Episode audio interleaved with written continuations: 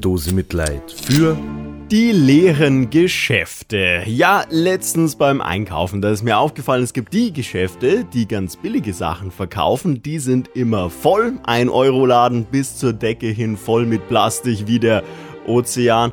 Dann gibt's noch auf der anderen Seite des Spektrums noch die Geschäfte, da geht man vorbei und fragt sich, was verkaufen die eigentlich? Meistens in München, meistens in teuren Gegenden und meistens haben die im Namen irgendwas mit Design stehen. Sind das Möbelgeschäfte, Architekturbüros oder Steuerschlupflöcher? Und man traut sich nie reinzugehen, weil wer weiß, wann haben die offen? Ja, vielleicht, wenn der Saturn im Zeichen des Wassermanns steht und seinen Illuminatenring vorzeigt, aber wirklich einladend schauen sie nicht aus. Zumindest nicht auf eine öffentliche Art und Weise, mehr so auf eine erotische Art und Weise. Die haben so ein verlockendes Oh, komm doch rein. Du bist ein reicher Mann, du weißt bestimmt, wann wir offen haben und du kannst dir bestimmt leisten, was auch immer wir hier verkaufen seien es Aktien, Immobilien, Möbel oder die Seelen derer, die hier schon mal reingekommen sind.